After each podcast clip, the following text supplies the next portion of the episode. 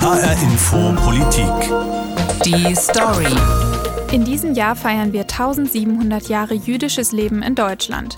Mindestens die letzten 700 Jahre davon waren allerdings von Feindschaft und Diskriminierung geprägt, Judenhass. 78 Prozent der Deutschen glauben, dass Antisemitismus heutzutage keine oder kaum eine Rolle spielt. Das hat eine Studie vom ZDF im Dezember 2020 ergeben. Die Fakten sehen allerdings anders aus. Antisemitische Gewalttaten sind auf einem Rekord hoch und nicht zuletzt der Anschlag auf eine Synagoge in Halle 2019 hat gezeigt, wie gefährlich Hass auf Juden sein kann. Aber woher kommt dieser Hass eigentlich? Schon im Mittelalter wurden Juden verfolgt, weil man ihnen angebliche Kindsmorde unterstellt hat. Bis heute halten sich Verschwörungsmythen gegen Jüdinnen und Juden. Von der Brunnenvergiftung bis zur Weltverschwörung, irgendwie wird immer ihnen die Schuld gegeben. Warum ist das so? Was kann man dagegen tun? Und was haben Querdenker und QAnon damit zu tun? Ich habe mich auf die Suche nach Antworten gemacht, mit Kamera und Mikro. Den Film können Sie in der ARD-Mediathek schauen. Jetzt hören Sie die Sendung Judenhass. Was hat das mit mir zu tun? Mein Name ist Lisa Muckelberg. 06, 06, 9, Rutsche Theorie, jetzt wird ermordet! Eigentlich feiere ich diesen Song total. Das ist Haftbefehl 069, ein Lied über Frankfurt. Aber trotzdem, Rothschild-Theorie, jetzt wird ermordet, das ist doch ein antisemitischer Verschwörungsmythos. Einfach so nebenbei erwähnt. Und ehrlich gesagt habe ich die Zeile sogar schon mal mitgesungen. Nach dieser Recherche werde ich das garantiert nicht mehr tun. Ich bin keine Jüdin. Trotzdem begegnet mir Antisemitismus oder zumindest die Erinnerung daran täglich. Immer wenn ich aus dem Haus gehe, laufe ich über Stolpersteine. Ich wohne im Frankfurter Ostend, früher ein ganz jüdisches Viertel. Auch in meinem Haus haben jüdische Familien gewohnt, bis sie deportiert wurden. Sie wurden ermordet, nur weil sie Juden waren. Der Holocaust, die Shoah, ist wohl der grausamste Moment von Judenhass in unserer Geschichte. Völkermord an über sechs Millionen Menschen. Aber Judenhass hat nicht mit den Nazis angefangen. Dieser Hass und diese Vorurteile Juden und Jüdinnen gegenüber sind schon viel älter. Und ich frage mich, warum? Wo kommt dieser Hass her, so speziell gegen diese eine Gruppe gerichtet? Und wie kann es sein, dass es ihn immer noch gibt? Ich habe mich mit Tamara Ikaev verabredet. Sie ist 20, studiert in Frankfurt und ist Jüdin. Hi, Tamara. Ich bin Lisa. Hi, Lisa. Hi. Du, mir ist aufgefallen in der Recherche, ich mache jetzt diesen Film über Antisemitismus und ich kenne einfach gar keine Juden und Jüdinnen in meinem näheren Umfeld. Glaubst du, das ist schon Teil des Problems? Tatsächlich ist es so, dass viele Jüdinnen und Juden gar nicht sagen, dass sie jüdisch sind. Das heißt, vielleicht kennst du doch jemanden, der jüdisch ist oder die jüdisch ist, aber äh, ja, vielleicht hat sie diese Person es nicht erwähnt. Ähm, aber an sich ist es so, dass man sich auch in jüdischen Kreisen bewegt, weil es nicht immer sicher ist. Also wenn man ein Kind ist, das habe ich von meinen Eltern gehört, haben gesagt, ja, wir schicken unsere Kinder lieber auf die Schule, da wissen wir, dass sie sich nicht verstecken müssen, dass sie jüdisch sind. Krass, also, ja. aber das ist, das ist doch heftig, dass man das Gefühl hat, man muss sich verstecken für, für seine Religion. Ja, tatsächlich ist es krass. Dann, ich habe mich auch persönlich gefragt, warum ist das so? Liegt es an mir? Welche, was für Vorurteile begegnen dir so im Alltag? Ganz, ganz viele. Wo soll ich da anfangen? Tamara, du siehst gar nicht jüdisch aus. dann habe ich ihn auch, dann habe ich diesen, äh, den Jungen auch gefragt, wie sieht denn ein Jude aus? Ja. Und er hat gemeint, ich weiß nicht, äh, habt ihr nicht große Nasen, habt ihr keine Schläfenlocken? Und dann denke ich mir auch, nein, so. Ja. Und ja, du lachst, aber ich will auch gern lachen, aber ich kann leider nicht über sowas lachen, weil ich äh, doch auf der Straße mit sowas konfrontiert, äh, mit äh, so Aussagen konfrontiert wurde. Ich habe zum Beispiel eine äh, Judaica-Kette getragen, also zwei hebräische Buchstaben. Da wurde ich auch angesprochen, bist du jüdisch? Da wurde ich angespuckt. Also, Ehrlich? Ja, so ist passiert. Hier so ist passiert hier in Frankfurt. So ist passiert tatsächlich. Krass. Angespuckt auf offener Straße. Aber mit solchen Erlebnissen ist Tamara nicht alleine. 2019 gab es mit über 2000 gemeldeten antisemitischen Gewalttaten den höchsten Wert, seit das Bundesinnenministerium diese Zahlen erfasst. Und Fast 80 Prozent antisemitischer Vorfälle werden gar nicht erst gemeldet. Das hat eine EU-Studie 2018 gezeigt. Auch Tamara hat ihren Vorfall nicht angezeigt. Sie erzählt mir auch, dass sie antisemitischen Angriffen ständig ausgesetzt ist, auch online. Auf Social Media heutzutage ist man gar nicht geschützt vor sowas. Ich meine, wenn man einen Post sieht über Israel und dann die Kommentare öffnet, da wird gegen einen, also man fühlt sich persönlich angegriffen. Ja, dann heißt das ja, die Juden äh, töten palästinensische Kinder. Und dann frage ich auch, die Juden, palästinensische Kinder, wo ist der Bezug? Es kommt darauf an, aus welcher Perspektive man drauf schaut. Es gibt zum Beispiel die Musikbranche. Da gibt es ja ganz, ganz viele Verschwörungsmythen. Und zum Beispiel, wir sind im wunderschönen Frankfurt, da fällt mir ein Lied ein, 069 und dann Rothschild-Theorie. Stimmt, so, fängt, so fängt es an von Haftbefehl. Genau, gleich, gleich genau, am Anfang. genau, ne? genau. Mhm. 06, 069, Rothschild-Theorie, jetzt wird ermordet! Eigentlich ist es echt krass, wenn man darüber nachdenkt. Wie wie sieht es ja mit den Rothschilds aus? Regiert wirklich, äh, regieren die Rothschilds wirklich die Welt? Oder habt ihr wirklich das ganze Geld der Welt? Und äh, natürlich ist es krass, wenn man sich dann dafür rechtfertigen muss. Und äh, es ist schade, dass ich, äh, vor allem Jugendliche diese Lieder hören ähm, und es einfach rezitieren, also es einfach singen, ohne wirklich zu wissen, was es heißt. Und das ist das, was mich irgendwo auch verletzt und traurig macht. Die Rothschild-Theorie, die berühmte Bankerfamilie aus Frankfurt, soll angeblich im Hintergrund das gesamte Weltgeschehen lenken. Ganz klar ein Verschwörungsmythos. Und das ist ein Muster. Antisemitismus äußert sich oft in Verschwörungserzählungen. Und solche Erzählungen, die sind schon richtig alt. Schon im Mittelalter gab es diese Anschuldigungen, und für Juden und Jüdinnen der Zeit endeten die oft mit dem Tod. Eine dieser Geschichten spielte sich vor 700 Jahren im Mittelrheintal ab, in Bacharach. Ich fahre dorthin, zur Wernerkapelle. Heute ist die Kapelle eine Ruine, hohe gotische Bögen am Hang der Weinberge, direkt am Rhein, ein beliebtes Fotomotiv. Der Ausblick über die Rheinschleifen, es ist echt schön hier. Da fällt es leicht zu vergessen, welche Geschichte die Wernerkapelle hat. Werner war damals ein Christenjunge, der brutal ermordet wurde. Angeblich waren die Juden schuld, und aus diesem haltlosen Vorwurf wurde eine der größten Judenverfolgungen der Zeit. Der junge Werner wurde darauf als Märtyrer verehrt, und zu seinen Ehren wurde diese Kapelle gebaut. Ich treffe mich hier mit Walter Karbach. Der pensionierte Deutschlehrer hat zu dem Werner-Kult geforscht und ein Buch darüber geschrieben. Er führt mich durch die Ruine. Es stehen nur noch einige Außenwände. Auf dem Boden wachsen Moos und Fahne. Die Werner-Kapelle muss mal ziemlich imposant gewesen sein. Und hier wurde der Werner begraben. Ja, was ähm, man sicher weiß, ist eigentlich nur, dass man eine Leiche, eine Jungenleiche gefunden hat, die übel aussah. Und dass man eine Geschichte erfunden hat im Jahre 1287, wer die Mörder sein könnten. Und dann hat man gesagt, das waren die Juden. Und äh, weil die Juden sich als Sündenbock angeboten haben, man aber hier in Bacharach keine mehr hatte, denn die hatte man ein paar Jahre vorher schon umgebracht, ist man dann, ist der ganze Mob nach Oberwesel gezogen, Strom ab und hat dort die Juden massakriert. Was wurde den Juden denn damals vorgeworfen? Man hat sie eines sogenannten Ritualmordes beschuldigt. Sie haben ihn angeblich, muss man dazu sagen, an einen Pfahl gebunden, Kopf nach unten, Füße nach oben und dann ihm das Blut abgezapft, indem sie die Adern ausge, aufgeschnitten haben und Schalen darunter gestellt haben, um das Blut aufzufangen für ihre rituellen finsteren Zwecke. Die Juden ermorden aus rituellen Gründen einen Christenjungen, um an sein Blut zu kommen. Das ist ja die Geschichte. Und das hat man den Juden sozusagen angedichtet, dass das gesagt hat, das, das Ja, wollten sie. Das ist die Lüge, die man erfunden hat. Und mit Mann muss man auch sagen, das war die damalige katholische Kirche, die diese Lüge in die Welt gesetzt hat. Da Warum? gibt es viele Beispiele dafür, äh, weil man die Juden mm, als Mörder Christi gesehen hat.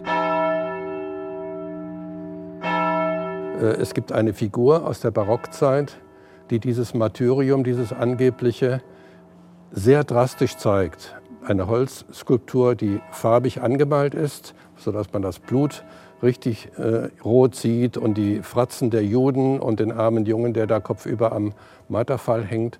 Äh, und diese Statue stand bis 1966 auf dem Hochaltar der Pfarrkirche St. Martin in Oberwesel, wo ich Ministrant war.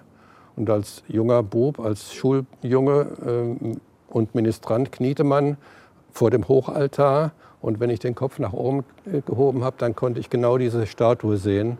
Und Sie können sich äh, sicher sein, dass so ein kleiner Junge von dieser Geschichte sehr beeindruckt war. In Oberwesel hat sich der Kult um Werner lange gehalten, obwohl er zutiefst antisemitisch ist. Werner wurde jahrhundertelang als Heiliger gefeiert und hatte einen Festtag mit Prozessionen und Liedern. Daran erinnert sich auch Walter Karbach noch gut. In der Wernerkapelle hängt mittlerweile eine Tafel zur Einordnung des Mythos um Werner und sie soll so als Mahnmal gelten. So viel also zum Mythos aus dem Mittelalter, aber wie sah die Realität aus? Wie war es für Juden und Jüdinnen im Mittelalter zu leben? Fest steht, dass ihnen Handwerksberufe verboten wurden. In die Zünfte durften nur Christen eintreten. Einigen Juden blieb dann nur der Beruf des Geldverleihers. Das war nämlich Christen in der Zeit verboten, weil es als unethisch galt. Aber jüdisches Leben im Mittelalter nur darauf zu reduzieren, ist auch falsch, erzählt mir Johannes Heil. Er ist Professor für jüdische Geschichte im Mittelalter an der Uni Heidelberg. Was waren denn so Vorurteile gegenüber Juden und Jüdinnen im Mittelalter? Eines der Vorurteile war, dass sie, dass sie die Christen ausrauben durch hohe Zinsen. Das war das, was popularisiert wurde. Tatsächlich war der Zinssatz sehr hoch. Äh, Juden wurden auch darauf reduziert, dass sie eigentlich nur Geldverleiher seien und das Geld an das Geld der Christen wollten. Das war die Polemik. Äh, dass sie ähm, äh, nicht gläubig sind, dass sie den Herrn ans Kreuz geschlagen hätten, das waren die religiösen Komponenten davon. Was hatte die Kirche denn davon? Warum haben die das gemacht? Identitätsbildung dass man über die Beschreibung des anderen, über seine Fehler, über seine Defizite, äh, christliche Identität auf ganz einfachem Wege äh, darstellen konnte. Schaut da, die Juden, sie glauben nicht an den Herrn Christus. Da sind die Juden als schlechtes Beispiel für jede Predigt etabliert. Das heißt, es wird permanent eingehämmert, das sind die anderen und schaut hin, wie schlecht sie sind. Und das zerstört natürlich leise aber beständig diesen Alltag, wo man eigentlich hinlänglich zusammen wohnt und zusammen lebt. Und das ist genau die Frage, die ich mir eigentlich stelle, dass ich denke, wie, wie kommen die Leute dazu und wieso ist es dann doch oft derselbe Sündenbock? Also wie kann es sein, dass es im Mittelalter schon die Juden waren und heute spricht man von einer Weltverschwörung? Ähm, da, wo sich heute Antisemitismus artikuliert, teilweise ganz brutal und direkt, äh, ist das eben auch eine Fokussierung dessen, was an Vorurteilsstrukturen gegenüber anderen Gruppen in der Gesellschaft da ist. Also die, die Vorurteile gegen die Juden, die einfach schon über Jahrhunderte genährt wurden. Die über Jahrhunderte genährt sind, das ist ein etabliertes Wissen und da lassen sich andere Gruppen, die man als Gruppen definiert, andocken. Muslime, Flüchtlinge, Homosexuelle, wie auch immer. Äh, das heißt ein Muster, ein Rahmen, der einfach übergestülpt wird. Das heißt, wenn wir uns heute richtigerweise, notwendigerweise mit Antisemitismus beschäftigen, kommt auch immer dazu, dass das ein viel weiterreichendes Krisensymptom unserer Gesellschaft ist. Und die Juden im Zentrum stehen, weil sie historisch etabliert sind. Also Juden stehen oft im Zentrum von Verschwörungserzählungen, weil es einfach schon immer so war? Das leuchtet mir schon ein, aber ein richtiger Grund, warum es nun gerade die Juden sind, die beschuldigt werden, ist das auch noch nicht. Frieden, Freiheit, Demokratie. Frieden, Freiheit. Ich bin auf einer Demo gegen die Corona-Maßnahmen in Frankfurt, organisiert von den sogenannten Querdenkern. Wenn es einen Ort gibt, wo aktuell viele Verschwörungsmythen herumgeistern, dann hier. 5G und Covid, ein Plan, steht auf einem Plakat. Schaut hinter den Vorhang, um die wahren Verbrecher zu sehen, folgt dem Geld auf einem anderen. Ich würde gern mit den Leuten darüber reden, aber die meisten haben keine Lust, sich mit mir zu unterhalten. Ich bin vom Hessischen Rundfunk, könnte ich Ihnen ein paar Fragen stellen? Wird dann alles verzerrt, möchte ich nicht. Wir sind vom Hessischen Rundfunk. Nein, danke. Und wer mit mir redet, der kommt oft nicht so richtig auf den Punkt, wie der ältere Herr im blauen Pulli, der ein Schild mit Bill Gates und Hillary Clinton in der Hand hält. Aber warum genau ist Bill Gates auf Ihrem Plakat? Das ist ein reicher, mächtiger Mann, der sehr interessante Interviews gegeben hat. Über überbevölkerten Planeten, über äh, Eugenik. Also glauben Sie, er steckt dahinter? Ich, oder was, äh, was äh, ich möchte gar nicht darüber reden. Die Agenda ist so komplex und es geht um so viele Persönlichkeiten. Und ich bekomme noch etwas. Ein älterer Herr mit Hut gibt mir einen Flyer in die Hand. Eine gefaltete DIN A4-Seite, eng bedruckt. Es fängt an mit Deutschland AG und dass es die BRD gar nicht gäbe und endet hiermit. Zitat. Mit dem 11. September 2001 Aufbau einer neuen Weltordnung als sogenanntes fünftes Weltreich, eine moderne Sklavenhaltergesellschaft mittels künstlicher Intelligenz 5G, 6G, Prison Planet. Zitat Ende. Bisher war alles, was ich auf der Demo gesehen habe, eher konfus als direkt antisemitisch. Aber die neue Weltordnung, da klingelt bei mir schon was. Ich habe mich mit Tom Uhlig von der Bildungsstätte Anne Frank verabredet. Er kennt sich mit Verschwörungsmythen aus und ihm zeige ich den Flyer. Aber ist das jetzt irgendwie auch Antisemitismus oder ist das einfach Wirrwarr? Ja, also ich würde sagen, Antisemitismus ist auch ein Stück weit Wirrwarr. Also Antisemitismus ist ähm, hochgradig widersprüchlich, genauso wie diese Verschwörungstheorien hochgradig widersprüchlich sind, allerdings immer dieselbe Struktur beinhalten. Also es gibt eine ähm, geheime Gruppe, die im Verborgenen die Geschicke der Welt lenkt. Seit der Moderne ist das eigentlich die antisemitische Erzählung schlechthin. Und aber warum, warum sind es denn unbedingt die Juden, die da jetzt die, die Stricke ziehen? Also ganz häufig werden die gar nicht offen benannt, sondern es werden eben Platzhalter dafür eingesetzt. Ähm, seit 1945, seit der Zerschlagung des Dritten Reiches, ist Antisemitismus ähm, offen eigentlich kaum noch kommunizierbar. Äh, das heißt, es werden ganz unterschiedliche Begriffe eingesetzt anstelle der Juden, ähm, seien es jetzt Rothschild, Rockefeller, Bilderberger, gerade bei diesen Demonstrationen. Also wenn man die Leute da fragt, wie die Verschwörung eigentlich genau aussieht, wird man ganz unterschiedliche, auch sehr widersprüchliche Dinge zu hören bekommen. Entweder ja. Corona gibt es nicht oder Corona gibt es schon, aber es ist nicht so gefährlich oder Corona gibt es schon und es ist kommt gefährlich. Aus dem Labor. Kommt aus dem Labor. Mhm. Ähm, äh, das Schlimme sind eigentlich die Impfungen und so weiter und so fort. Also das widerspricht sich alles gegenseitig. Ja. Und es zeigt, finde ich, für uns auch, dass es um diese einzelnen Bilder, um diese einzelnen äh, Personen, die da rausgegriffen werden, eigentlich nicht geht. Ist denen dann überhaupt klar, dass sie so antisemitische Muster bedienen? Es gibt immer wieder ein paar professionelle Propagandisten und Agitatoren, die, denke ich, ziemlich gut wissen, was sie machen. Aber ich würde sagen, vielfach ist es nicht besonders durchdacht. Ähm, und ich glaube auch, dass häufig die ähm, antisemitischen Motive der Verschwörungstheorien den Menschen, die die Verschwörungstheorien verbreiten, selbst verborgen sind. Was Tom Uhlig da sagt, macht schon Sinn. Auch auf der Demo, das waren ja nicht alles ausgemachte Antisemiten. Dass der mittlerweile so versteckt ist, der Antisemitismus, das hat sich echt verändert seit dem Mittelalter. Aber die Bilder, die eigentlich kaum, wenn ich an Werner und den Ritualmord denke, oder? Heute würde man dazu wahrscheinlich Verschwörungstheorie sagen, äh, kehrt gerade wieder in Gestalt dieses QAnon-Kultes ähm, wo eben genau diese Kindsmord, Ritualmordlegenden und so weiter wieder aufgewärmt werden. Und was da ganz besonders ähm, zentral ist in dieser QAnon-Verschwörungstheorie, ist ähm, Kindesmissbrauch vermeintlicher Kindesmissbrauch durch die Mächtigen, durch die irgendwelche Eliten, die sozusagen ähm, rituell, also die, die Kinder entführen, ähm, die Kinder rituell ermorden, deren Blut trinken etc. Also sozusagen eine sehr martialische ähm, äh, Verschwörungstheorie mit einem sehr hohen moralischen Erregungspotenzial. Ja klar, wenn es um Kinder geht, das ist immer. genau, die, die Kinder sind gefährdet. Ja. Ähm, äh, jetzt müssen wir unbedingt einschreiten. Mhm. Und diesen Handlungsdruck verspüren die Leute auch. Also mhm. jetzt unbedingt einschreiten zu müssen und diese Kinder zu retten. QAnon, das ist eine ursprünglich amerikanische Bewegung aus dem Internet, die rechtsextreme und antisemitische Verschwörungserzählungen verbreitet. Sie fühlt sich dem ehemaligen US-Präsidenten Donald Trump verbunden. In Deutschland sieht man das Logo der Bewegung, ein Q, auch immer öfter, vor allem auf Demos gegen Corona-Maßnahmen. Die Dynamik ist also so, Antisemiten fühlen sich ausgeliefert, als Opfer, im Kampf gegen die Eliten, also die Juden. Die da oben, wir da unten. Aber wie kommen Juden eigentlich zu diesem Ruf, so mächtig zu sein? In der Geschichte waren sie ja eigentlich immer die Verfolgten. Das frage ich Michael Blume. Er ist der Antisemitismusbeauftragte von Baden-Württemberg. Das Judentum ist die erste Religion, wo jedes Kind lesen und schreiben können soll. Ja, die Religion der Bildung. Das ist sozusagen, was das Judentum in die Welt gebracht hat.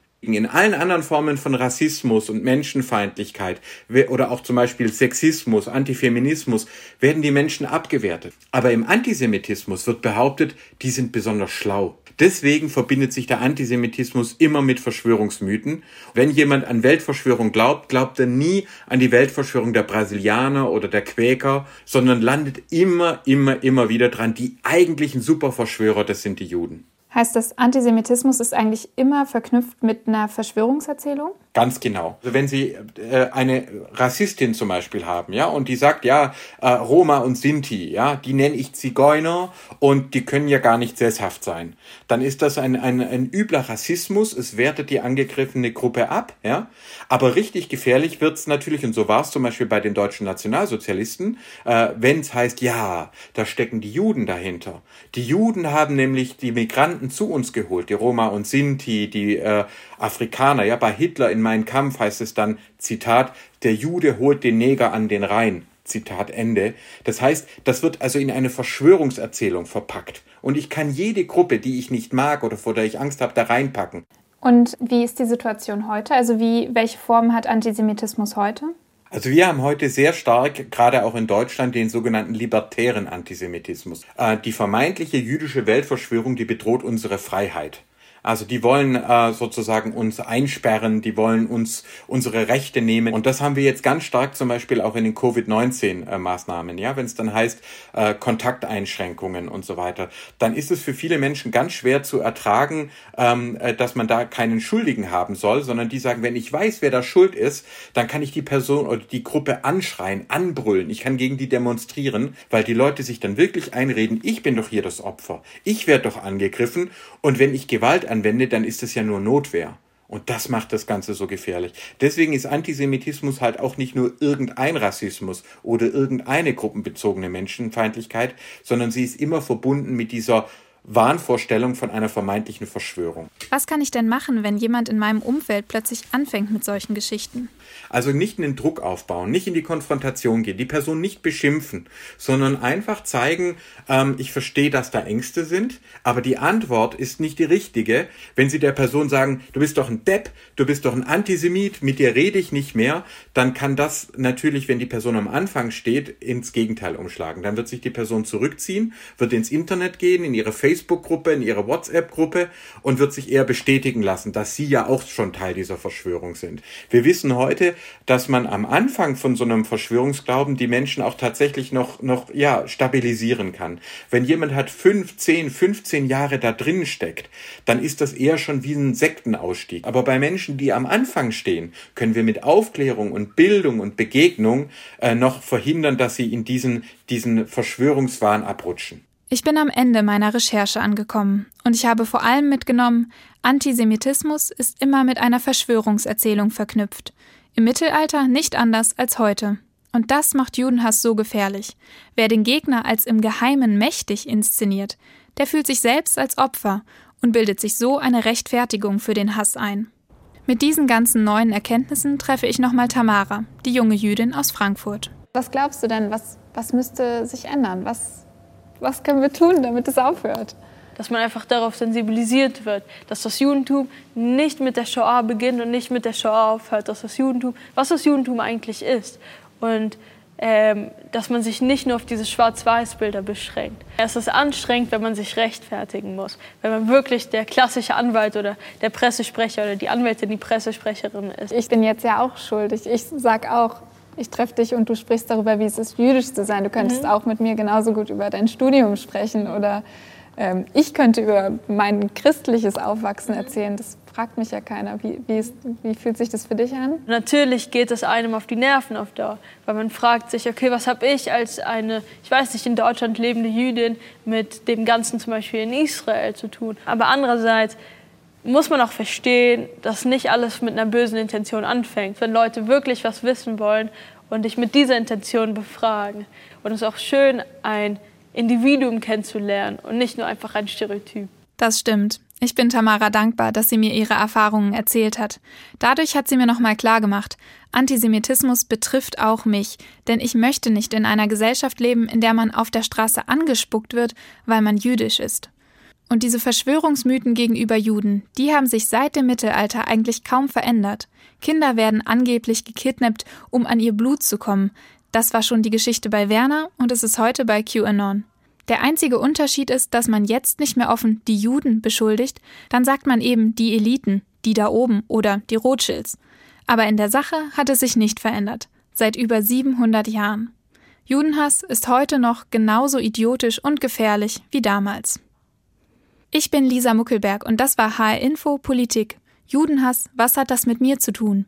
Sie finden die Sendung im Podcast-Channel HR Info Politik, in der Audiothek und bei anderen Podcast-Catchern. In der ARD-Mediathek finden Sie dazu auch noch den Film.